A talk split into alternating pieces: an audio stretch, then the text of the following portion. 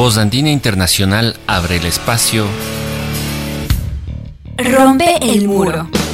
¿Es la educación un fenómeno social? ¿Se puede hablar de educación sin hablar de pedagogía? ¿Es lo mismo escolarización que educación? La discusión de estas y muchas más preguntas en Rompe el muro. Un programa para docentes, estudiantes y para todos aquellos interesados en la educación. Porque es necesario romper el muro de la educación tradicional. El muro de la educación que reproduce el sistema. Porque los docentes, los estudiantes y las personas son mucho más que otro ladrillo en el muro.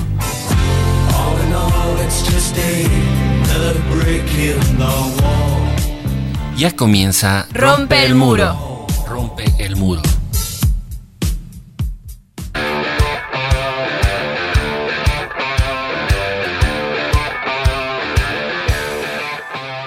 Muy buenas noches, queridos radioescuchas de su segmento educativo Rompe el Muro de Radio Voz Andina Internacional. Como cada jueves estamos compartiendo con ustedes este espacio para discutir los temas interesantes de la educación, los temas acuciantes, eh, los temas polémicos también. Y en esta noche vamos a conversar sobre el regreso a clases. En efecto, eh, un regreso muy particular para el régimen Sierra y Amazonía. Eh, algunos planteles semanas más, semanas menos, ya inician el año lectivo, lo han iniciado, pero es un regreso particular marcado por diversos factores. Eh, no todos los que están en el año anterior están ahora inscritos, el proceso de enseñanza no es ni será el mismo, luego de que desde el 13 de marzo de fuera el último día de clases tal como la conocíamos, se han articulado e improvisado mecanismos para continuar el proceso educativo desde lo virtual. Eh, fue pues todo un movimiento diferente para docentes, padres de familia y estudiantes esta nueva experiencia. Y entonces, sobre este retorno a clases y cómo lo ven eh, dos invitados nuestros eh, que son educadores, que son expertos también en educación virtual, que también son pues vinculados a procesos de la escuela y también madres de familia, una de ellas, pues vamos a conversar sobre, sobre este retorno. Y los invitados de esta noche como les decía, manejan muy bien todos los temas educativos y son Miguel Herrera, quien es psicopedagogo y doctor en Sociedad de la Información y el Conocimiento, es gestor, profesor e investigador, incursionando en campos de la evaluación, currículum, el e-learning, director nacional de estándares educativos, director nacional de currículum, subsecretario de Fundamentos Educativos y viceministro de Educación. Todos estos cargos eh, los hizo pues en, la, en el Ministerio de Educación de, nuestro país, del Ecuador. Es consultor independiente y docente del área de educación de la Universidad Andina Simón Bolívar y además es docente colaborador en el Máster de Educación y TICS de la Universitat Oberta de Cataluña.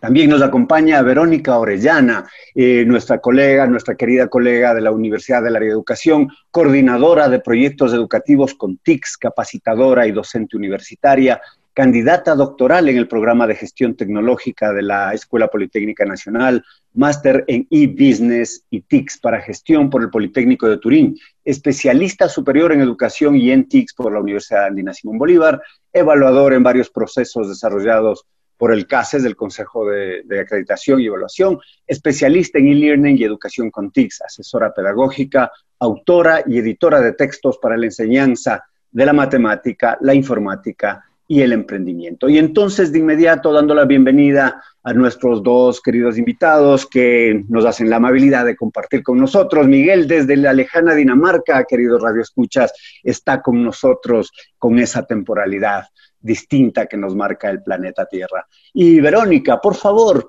eh, pues danos un balance, un diagnóstico de estos meses, desde marzo a septiembre, que has visto que desde los enfoques de la educación virtual, desde la pedagogía, ¿cómo, cómo eh, das tu visión de esto? ¿En qué condiciones se inician estas clases? Bienvenida a tu programa Rompe el Muro, adelante.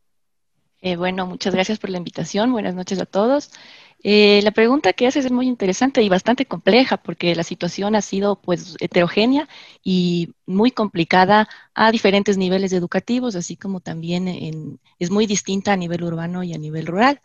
Eh, bueno, como, como, balance yo diría que es eh, una situación mm, desfavorable en cuanto al uso de las tecnologías, sobre todo.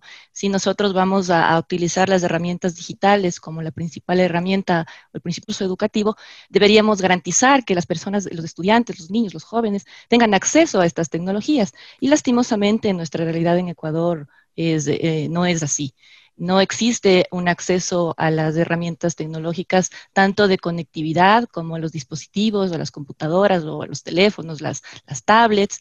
Es un porcentaje muy bajo de acuerdo a estadísticas que, nos presenta el INEC, por ejemplo, no llegamos ni al 50% de cobertura en, en conectividad hacia Internet. Eh, en el uso de computadoras es mucho más bajo. Entonces, esto genera una, gran problemática, porque si el principal recurso educativo va a ser la herramienta digital y no contamos con ese recurso educativo, estamos abriendo una brecha al acceso a la educación.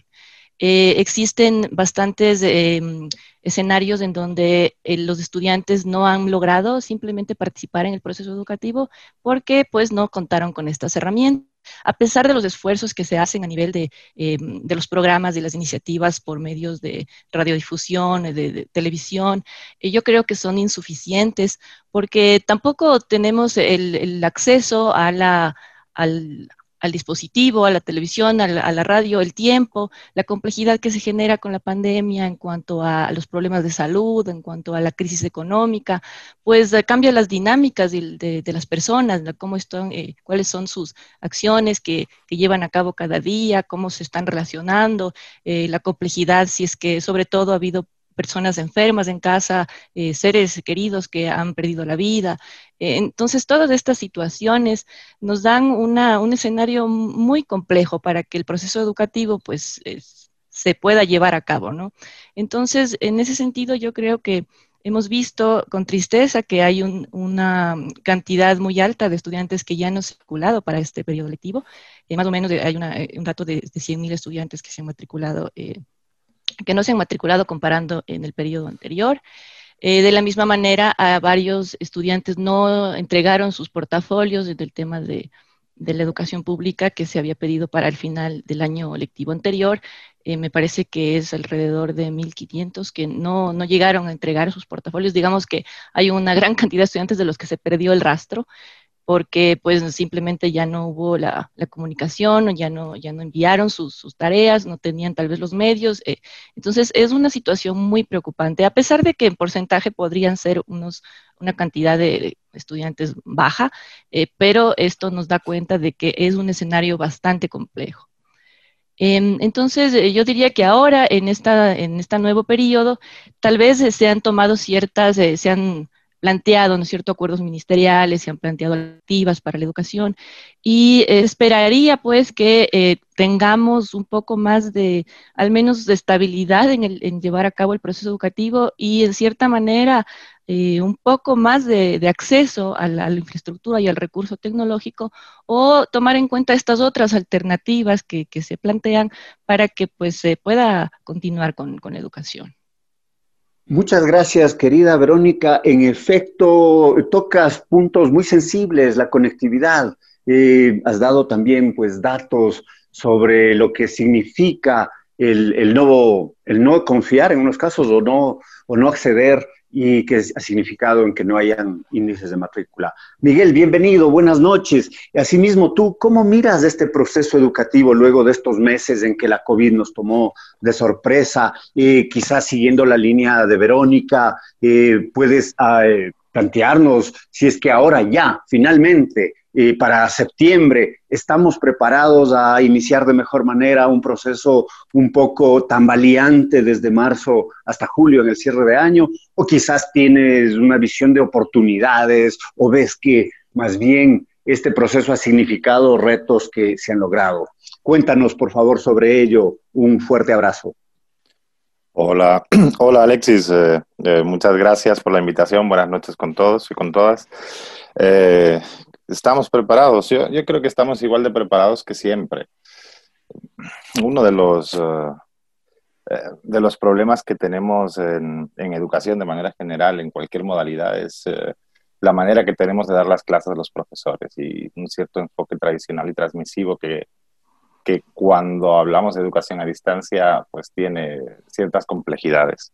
Yo creo que estamos más preparados porque la experiencia que tuvimos en, el cierre del año anterior, pues claramente nos ha tenido que dar, uh, pues, uh, um, algunas claves de cómo tenemos que, que, entrar en el nuevo año. Yo creo que también el Ministerio de Educación ha hecho ciertos esfuerzos por, por plantear uh, metodologías alternativas que puedan funcionar.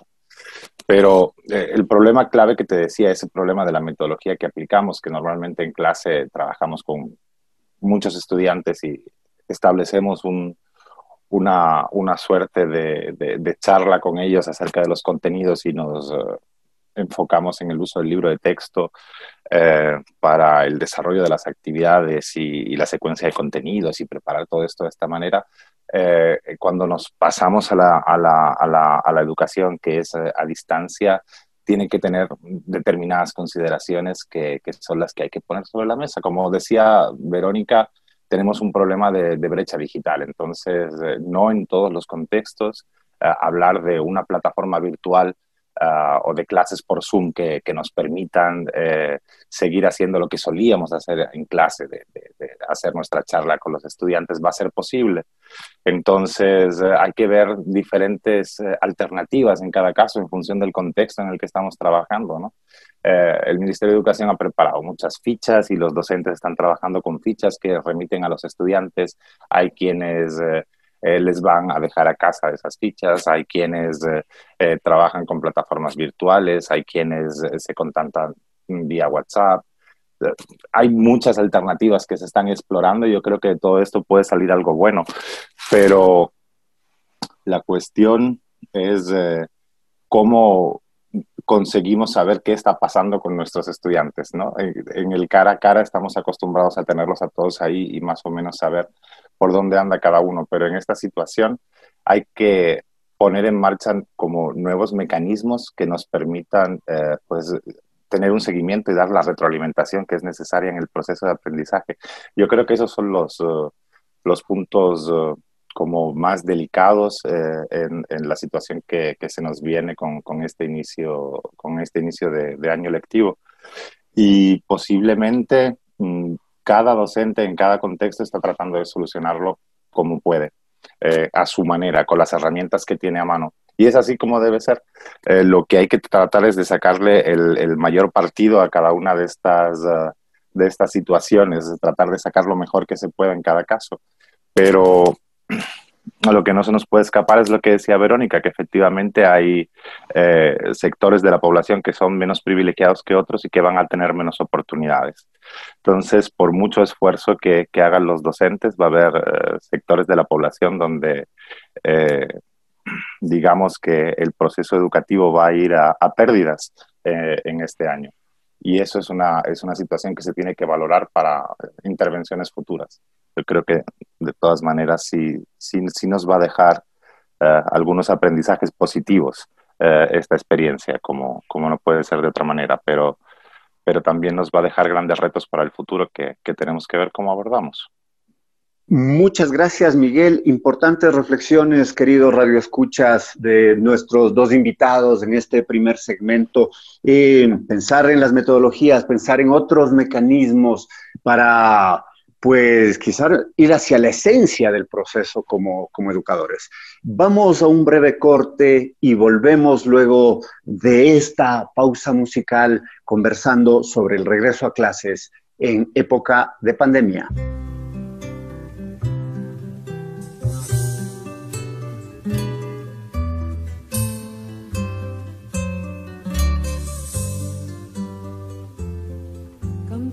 Superficial, cambia también lo profundo, cambia el modo de pensar, cambia todo en este mundo, cambia el clima con los años, cambia el pastor su rebaño, y así como todo cambia, que yo cambie no es extraño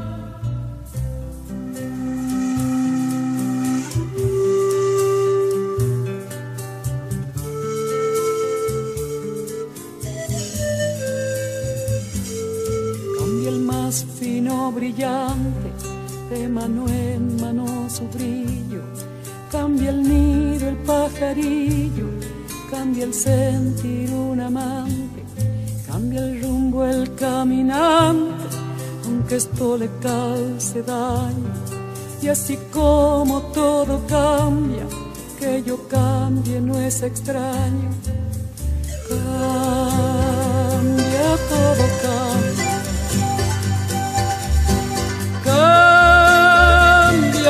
Todo cambia.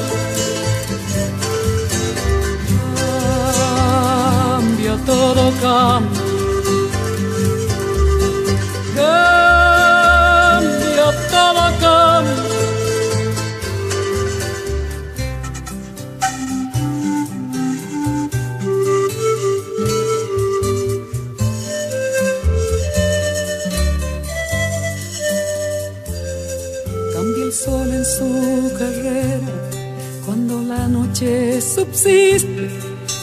La planta y se viste de verde la primavera. Cambia el pelaje la fiera. Cambia el cabello el anciano. Y así como todo cambia, que yo cambie no es extraño.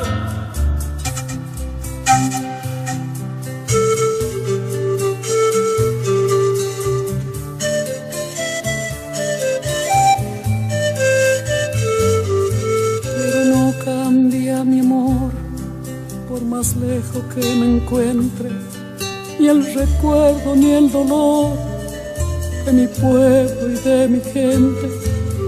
Lo que cambió ayer tendrá que cambiar mañana, así como cambio yo en esta tierra lejana. Cambia todo, cambia. Cambia todo, cambia. Cambia todo. Cambia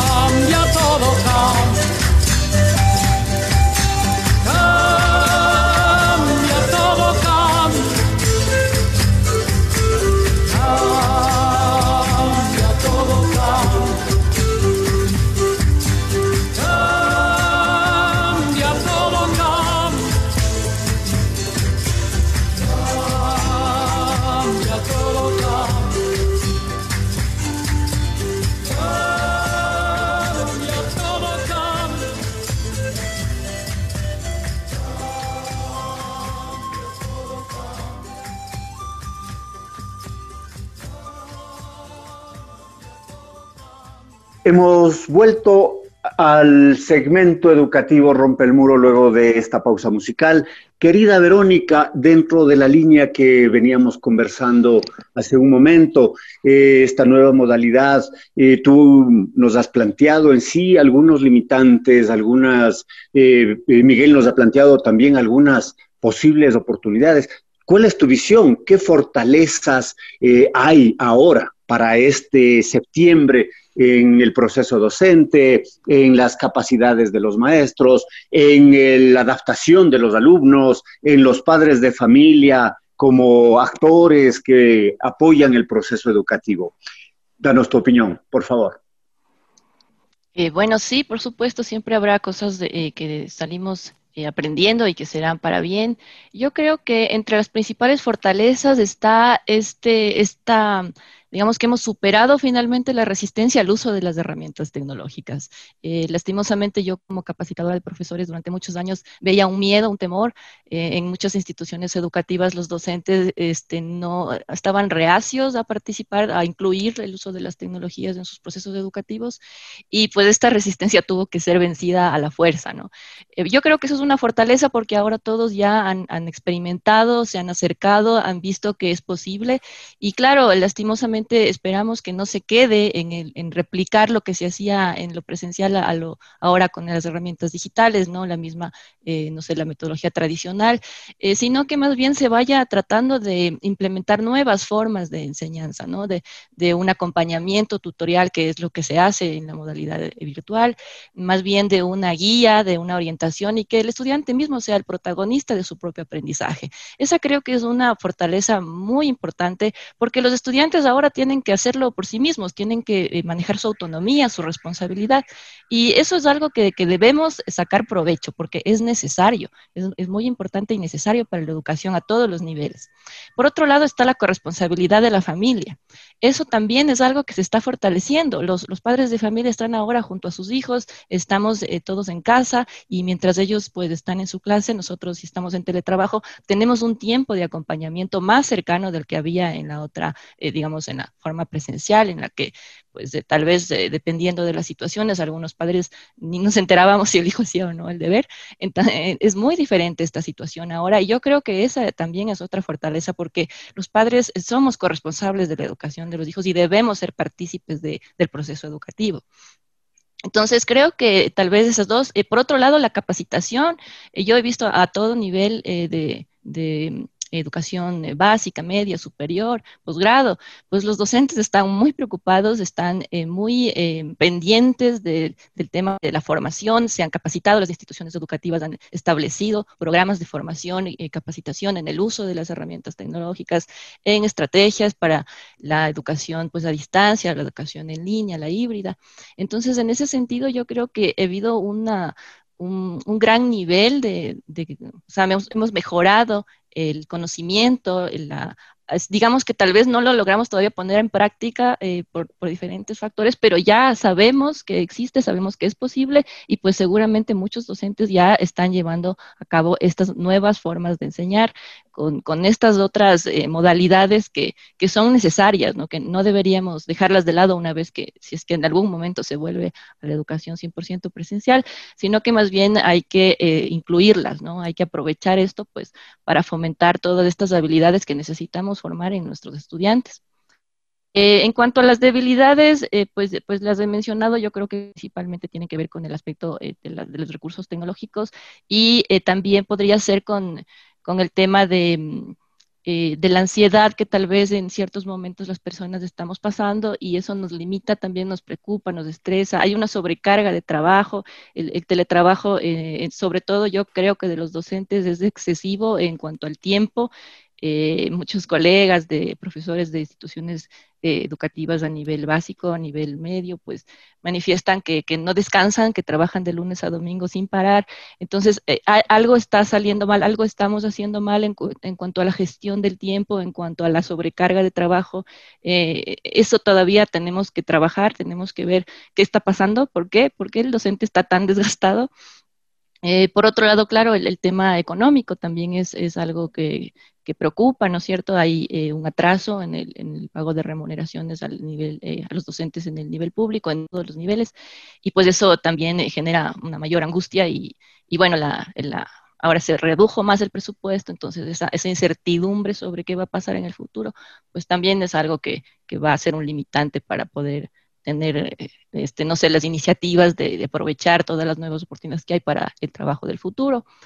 Eh, entonces, bueno, eh, hay, hay, que considerar, ¿no? Son varios factores y yo creo que en, cierto punto, pues sí, es una, es una nueva oportunidad que nosotros tenemos de, mm, al menos quienes hacemos esta, esta profesión por vocación o que nos apasiona la educación, pues sí es una oportunidad de tratar de implementar cosas nuevas, de, de hacer más, de participativas las diferentes estrategias metodológicas que nosotros apliquemos, eh, también ser, hacer un trabajo que sea consensuado ¿no? entre estudiantes y docentes, dependiendo de los niveles educativos, yo creo que deberíamos tratar de incluir más los los criterios de nuestros estudiantes en educación superior, en posgrados, podríamos nosotros tratar de establecer unos entornos educativos más dialógicos, eh, de manera que pues esta, estas herramientas ¿no? nos permitan, estas nuevas formas de, aprendizaje, nos permitan fomentar aún más el protagonismo del estudiante en la construcción de sus aprendizajes. Muchas gracias, Vero puntos muy importantes, optimismo también en las, en las visiones de este tiempo. Y en esa línea, Miguel, eh, hace un momento tú hablabas de estrategias y de mecanismos. Ibero nos cuenta también de, docentes que dicen, tengo demasiado trabajo, no sé cómo manejar aquello. ¿Qué recomendarías, qué plantearías a los docentes, quizás desde el mismo manejo de los tiempos de clase, de lo que se llama lo sincrónico y lo asincrónico, quizás desde algunas técnicas comunicativas con sus estudiantes o de estrategias tutoriales? ¿Qué, ¿Cuáles serían tus tus quizás recomendaciones a estos docentes para, para asumir este reto de la nueva modalidad educativa eh, que estamos viviendo? Bueno, esa pregunta es compleja, pero yo creo que al final la respuesta siempre es la misma. Da igual la modalidad en la que estemos trabajando. Yo creo que los retos que los y las docentes tienen ahora por delante se los tienen que plantear de manera conjunta con sus compañeros y con sus compañeras docentes. O sea, no pensar que uno está solo, porque esta, este trabajar este teletrabajar que tenemos nos da una sensación de aislamiento que, es muy negativa. Yo creo que tenemos que mm, apoyarnos un poco en el, trabajo colaborativo de los, de los, equipos docentes en las instituciones educativas para que entre todos vayamos sacando la tarea. La tarea básicamente eh, es dar un seguimiento a lo que hace el estudiante poder apoyarle y retroalimentar en la tarea que va haciendo para tener un seguimiento de su aprendizaje y ver cómo le estamos ayudando a que alcance esos aprendizajes que, queremos que logre. Y, en este ajuste de, la ayuda pedagógica que, el docente da, eh, si lo hacemos entre todos, eh, va a ser una tarea mucho más sencilla. Yo creo que otra de las... Eh, ideas eh, clave acá es ser capaces de reflexionar sobre, bueno, ¿qué estamos haciendo? A ver, ¿estamos haciendo lo mejor que podemos hacer? ¿Lo estamos haciendo más complicado de lo que es? Tú hablabas de, del tema de la, de la, sincronía y la asincronía. Eh, muchos docentes están apoyándose en, en, las clases por Zoom, que son, es un modelo sincrónico que nos permite seguir haciendo lo que hemos hecho toda la vida en clase, eh, sentarnos o, pararnos frente al pizarrón y empezar a contar nuestros relatos de contenidos acerca de, de, lo que queremos que aprendan los estudiantes. Y tal vez esta no es la mejor estrategia. Entonces, pararse un momento a reflexionar y ver, bueno, ¿lo puedo hacer de otra manera? ¿Hay una forma más... Eh, conveniente para todos, para mí como docente en el trabajo que tengo que desarrollar y también para los estudiantes, una forma en que yo les pueda dar un mejor seguimiento a lo que están haciendo, enterarme de qué está pasando y saber cómo puedo ayudarlos mejor a alcanzar sus objetivos. Entonces yo creo que estas dos herramientas de reflexionar sobre qué hago y ver si hay modos más... Eh, simples de hacerlo y de colaborar con mis compañeros y compañeras para que entre todos nos ayudemos a sacar la tarea adelante son, son dos cuestiones fundamentales. Y sin duda, en, los, en, espacios donde no es posible el Zoom, porque nuestros estudiantes no tienen conexión a Internet, los docentes y las docentes estarán desarrollando otras estrategias más cercanas a la educación a distancia tradicional, que a mi juicio pueden ser mucho más efectivas en este contexto en el que estamos eh, todos inmersos. Eh, y tal vez se puedan introducir algunas herramientas tecnológicas más textuales, no tan orales, para dar seguimiento intercambio de mensajes de texto, correos electrónicos, foros que nos permitan generar una interacción con los estudiantes que no esté basada en la conversación a través de una videocámara. Entonces, eh, pienso que estas estrategias son muy válidas y que nos pueden permitir llevar adelante el proceso, que es lo, que tenemos que pensar en ese proceso educativo eh, de enseñanza y aprendizaje eh, de una manera mucho más racional y más fácil para todos, tanto para los estudiantes que pueden gestionar mejor sus tiempos. Yo creo que lo que Verónica decía como, comentaba como una de las fortalezas de lo que está ocurriendo es eso, la capacidad que tienen que generar los estudiantes de autoaprendizaje, de gestión autónoma de su aprendizaje, que no en todos los casos se estará produciendo, porque, como digo, esa, esa, esa, gestión autónoma del aprendizaje, por autónoma que sea, necesita esa mediación del docente que esté apoyándole en el proceso. Entonces hay que encontrar las mejores vías de mediación y no preocuparse tanto por uh, la cuestión de cumplir los planes, los programas, los contenidos que tenemos que trabajar, sino más bien con que lo poquito que podamos trabajar lo estemos haciendo bien, estemos generando ese conjunto eh, de habilidades de trabajo colaborativo, de trabajo autónomo, que son fundamentales en estos tiempos para los y las estudiantes. Entonces, mis recomendaciones irían por ese lado. Muchas gracias, Miguel. Muchas gracias, Vero, también por estas perspectivas, queridos radioescuchas. Ustedes han, podido ver ciertos elementos que, subraya Miguel en su última intervención, eh, tratar de vincular más y no centrarnos tanto en los contenidos y en el currículo como una camisa de fuerza. Vamos a una segunda pausa musical. Volvemos aquí en Voz Andina Internacional, su programa educativo Rompe el Muro, conversando sobre el regreso a clases en los días del COVID.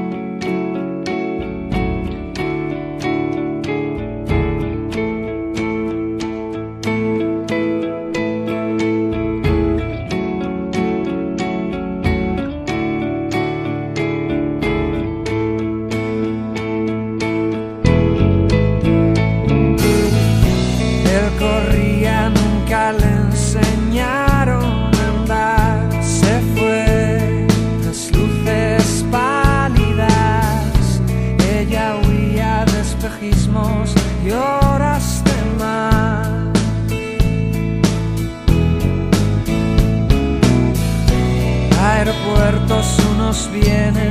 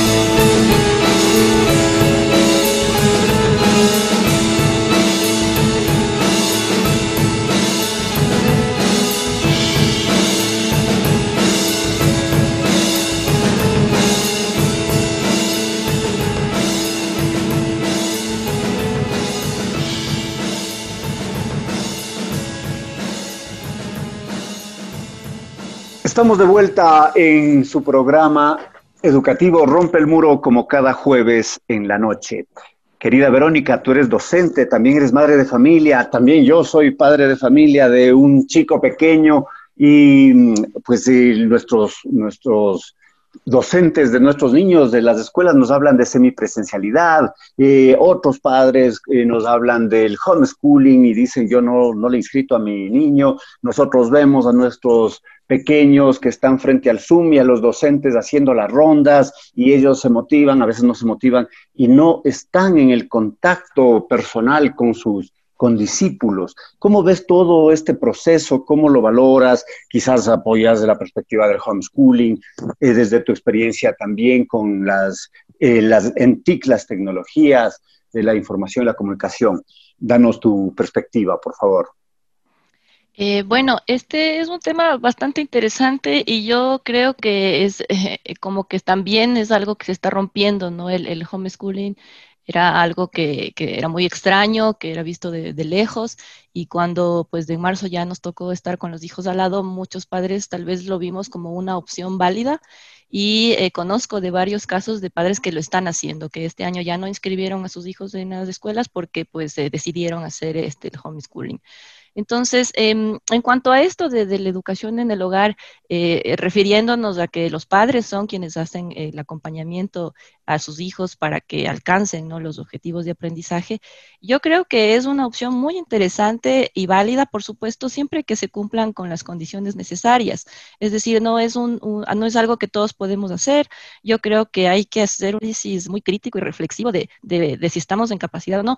Eh, en mi caso es bastante complicado y yo soy un poco workaholic y, como estoy en el tema de la docencia universitaria, pues tengo eh, mis estudiantes, mis cursos, no, no me veo yo con, con el tiempo y la paciencia de, yo ser quien, quien guíe todo el proceso de aprendizaje de mis hijos. Pero por supuesto hay otros casos en donde padres o madres de familia han decidido por esta opción y son quienes eh, pues toman la responsabilidad ya de llevar a cabo el proceso. En este sentido también he visto nuevas ofertas de varias instituciones educativas de acompañamiento al homeschooling, ¿no? Entonces, eh, por un pago, podríamos decir, bastante bajo, eh, una una mensualidad o una anualidad. Existe un acompañamiento con guías, con, eh, me parece que reuniones una vez a la semana, eh, con, personas que les orientan en este proceso. Entonces, para ciertas familias en donde pues eh, estaban pagando niveles medios o altos tal vez de en, en colegios particulares, vieron esta opción como una alternativa válida dentro de, de, la complejidad de la situación de la pandemia y la, la digamos, prohibición o la, imposibilidad de ir a clases presenciales. Y yo creo que si es que las familias lo han decidido y pues tienen, cuentan con las condiciones apropiadas, yo creo que es una opción valiosa y válida, ¿no? En cuanto a la semipresencialidad, este, mm, claro, he visto también los proyectos que se presentan, las alternativas, y a mí, sinceramente, es, un punto de vista muy personal, no me gusta. Eh, yo no, no, me parece muy agradable, muy, muy sano, no sé psicológicamente que los niños pues tengan que guardar estas distancias, tengan estas estrictas normas de, de, de el distanciamiento social con sus compañeritos, esta interacción, siempre usando las mascarillas, no sé, me parece a mí que eso esto es un temor en cuanto a la, interacción que tú tienes con los compañeros, con los amiguitos. Mi hija tiene ocho años, la más pequeña, y difícilmente mantiene puesta su mascarilla cuando se encuentra con sus primitas, que son de, de la misma edad o un poco menores. Eh, ellos no pueden mantener un distanciamiento social y, me parece que estarles obligando, este, persiguiendo tal vez, y se les ve que están juntándose, eh, yo no creo que eso sea muy sano para, para una persona, para un niño psicológicamente. A mí no me gusta, entonces yo prefiero estar en la virtualidad 100% que estar en una mm, semipresencialidad o en una presencialidad en la que existan estas, eh, estos reglamentos de distanciamiento entre los niños que a mí me parece que va en contra de su misma naturaleza de interacción, de sus juegos, de, su, de su, forma de actuar. Entonces, eh, eso es, es, es, un punto de vista muy personal, ¿no? Yo de lo que veo en fotografías, en reportajes en algunos países en donde ya se ha iniciado clases con estas formas en las que se les separan los pupitres a la derecha y a la izquierda, en, eh, se, les, se, les, mantiene distantes con puntitos en, el patio para que no se acerquen. Entonces, todo esto a mí no me gusta, no, yo no creo que sea muy saludable eh, el, generar estos espacios de, de temor al, al compañero, de, de que no sé, de rechazo hasta cierto punto, yo no siento que es algo adecuado para mis hijas, ¿no? En mi caso muy personal. Es por eso que yo opté por una opción 100% virtual, ¿no? Yo, eh, este, están en este momento en una institución en la que no hay la posibilidad de, de ir a lo presencial, porque es una institución que en este momento solo es, virtual y todo el año lectivo va a ser virtual. Eh, considero que eh, comparando ¿no? las ventajas y desventajas entre estas modalidades, pues para mí, de mi forma de ver las cosas y cómo son mis hijas, eh, esa, esa opción es la que en este momento funciona de manera adecuada. Tal vez no sea la ideal, eh, pero porque se mantiene también esta, esta forma de, tradicional de, de, no siempre, ¿no? También están aplicando la invertida, también están eh, investigaciones, es, es, es, interesante las diferentes metodologías que aplican, eh, pero siempre hay un, una carga fuerte de, de, la metodología tradicional en la que los profesores cuentan sobre los contenidos y esto. Eh, de todas maneras, yo considero que es eh, una opción mentalmente, psicológicamente, mmm, mejor para la situación en la que yo considero que quiero que estén mis hijas, ¿no? Entonces yo creo que cada familia va a determinar en, en, la medida de sus posibilidades, tanto de acompañamiento a los hijos como económicas, ¿no? Porque también, pues, si es que hemos optado por una institución privada, eh, también en este tiempo de, de crisis económica, eh, pues hay que medirse también hasta dónde podemos nosotros cubrir una cierta pensión, una, eh, eh, muchos colegios particulares, lastimosamente, el año anterior cerraron con una cartera eh, pues de, eh, de, deudas, de, de, impagos, ¿no cierto?, de, pensiones, porque padres, eh, los padres perdieron sus trabajos, tal vez este, se cerraron los negocios, eh, vemos, ¿no cierto?, con tristeza muchos negocios, pequeños negocios que han cerrado.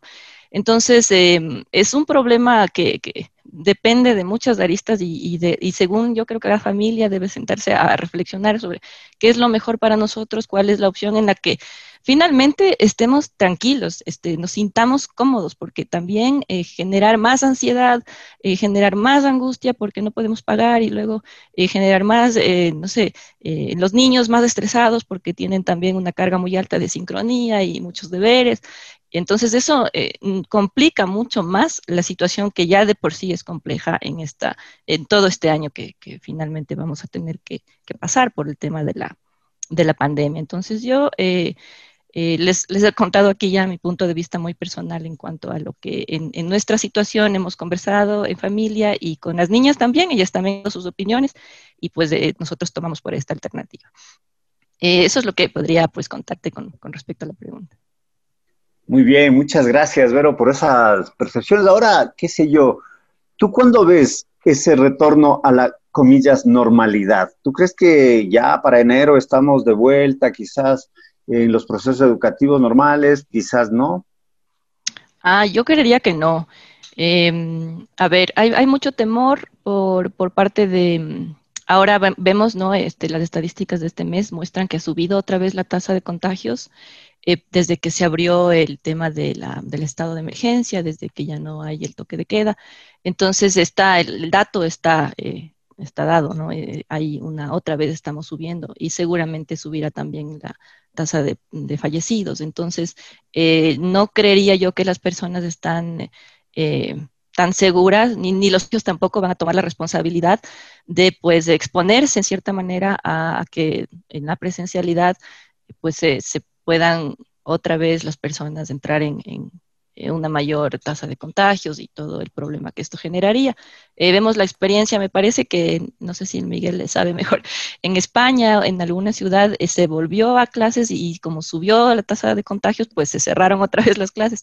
Entonces es algo que ya pasó en otros, en otros países y en, yo no creería que aquí las instituciones educativas estén, o sea, quieran eh, tomar esa responsabilidad porque finalmente eh, van a ser responsables. O sea, si no hubiera tenido alternativa de ser esto presencial, tal vez eh, la gente no se hubiera, eh, no sé, no se hubiera elevado otra vez la tasa de contagios.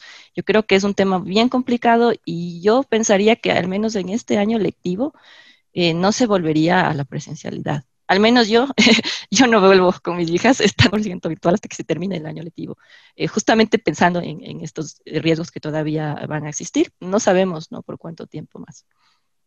Muchas gracias, Vero. Querido Miguel, en este tiempo, no solo en este tiempo, tú tienes una amplia experiencia en el trabajo tutorial, en el trabajo virtual, en el trabajo semipresencial, eh, básicamente en la educación superior.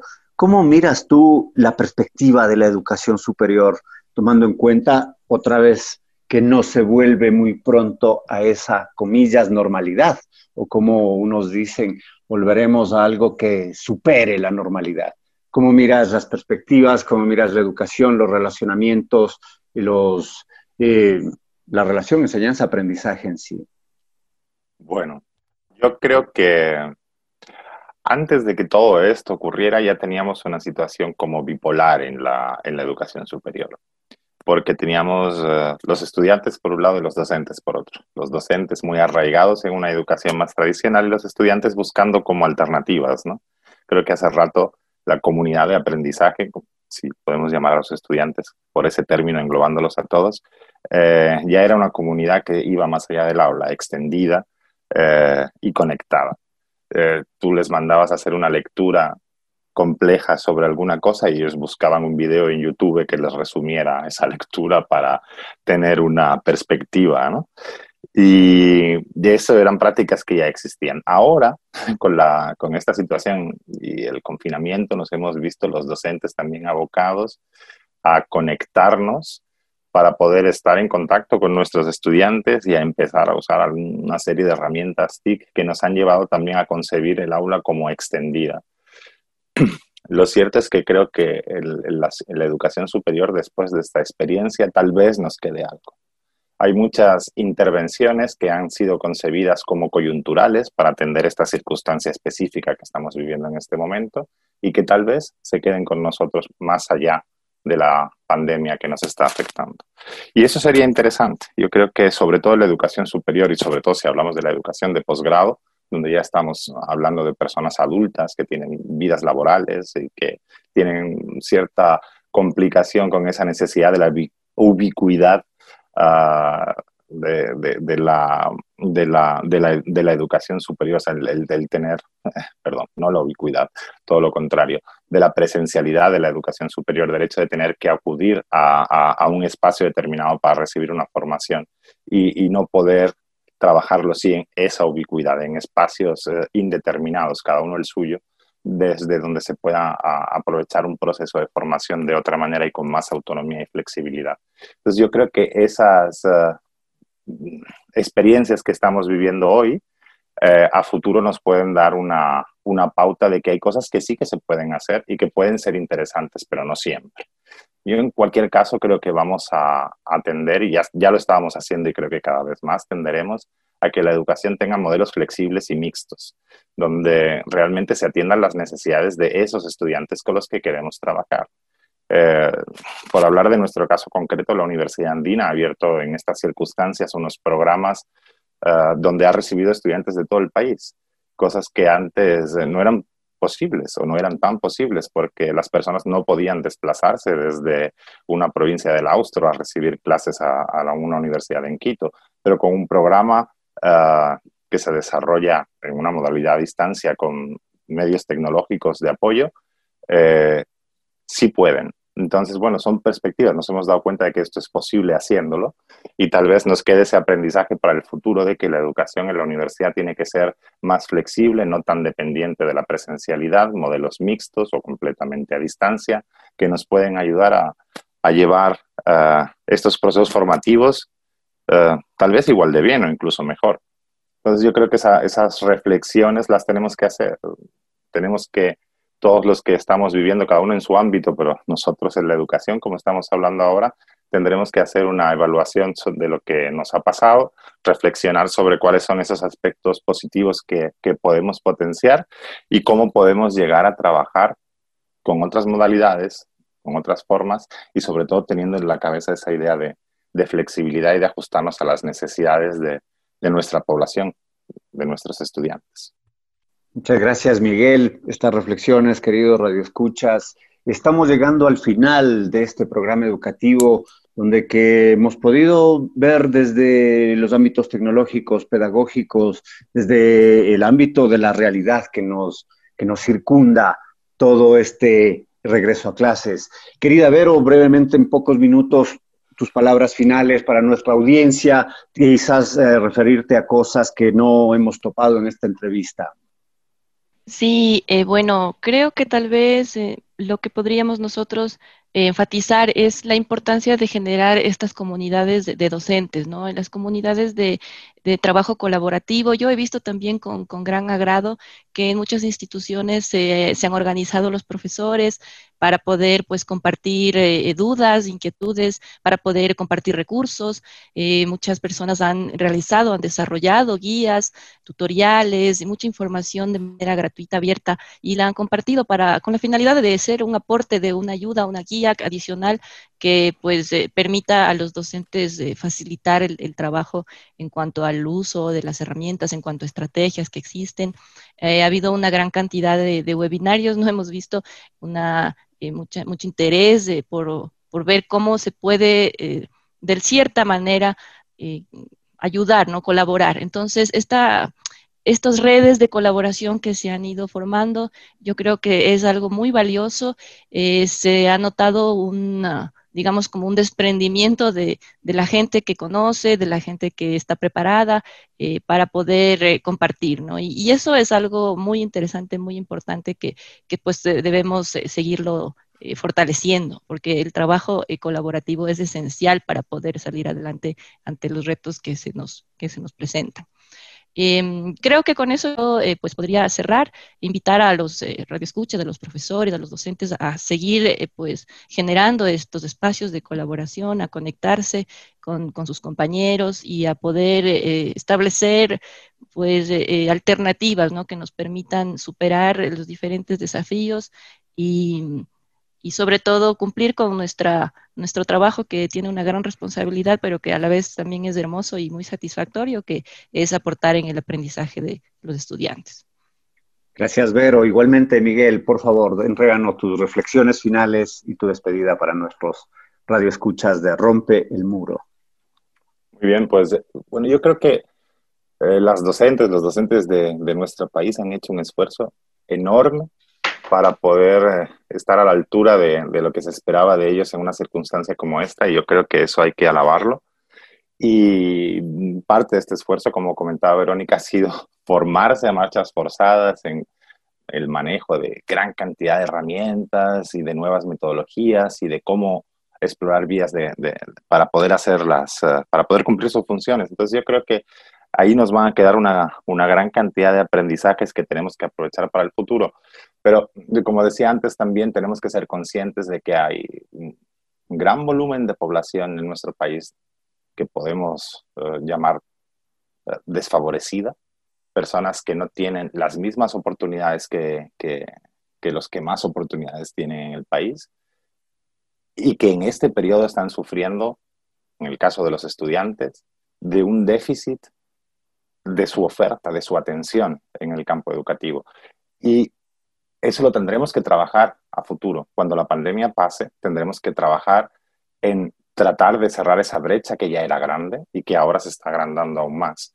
Entonces tenemos que ser conscientes de que todas esas fortalezas que como profesionales los y las docentes estamos adquiriendo en estas fechas, vamos a tener que seguir usándolas y muy bien en el futuro para poder conseguir cerrar esas brechas eh, que hoy día, desgraciadamente, se están agrandando cada vez más. Así que bueno, tenemos un gran trabajo por delante y estoy seguro de que todos juntos y con colaboración, como decía Verónica, vamos a poder hacerlo. Muchas gracias, Miguel. Muchas gracias, Verónica. Un gran abrazo a la distancia a nuestros dos colegas, amigos, invitados, eh, con tertulios de esta noche en su programa educativo. Muchas gracias a todos ustedes que nos siguen cada jueves a las siete y media de la noche por Radio Voz Andina Internacional. Un abrazo como cada jueves a Karina Torres, quien desde los controles hace posible esta transmisión. Y mi abrazo de siempre, mis mejores deseos para todos en esta semana. Soy Alexis Oviedo Nos vemos la siguiente semana para hablar más de educación.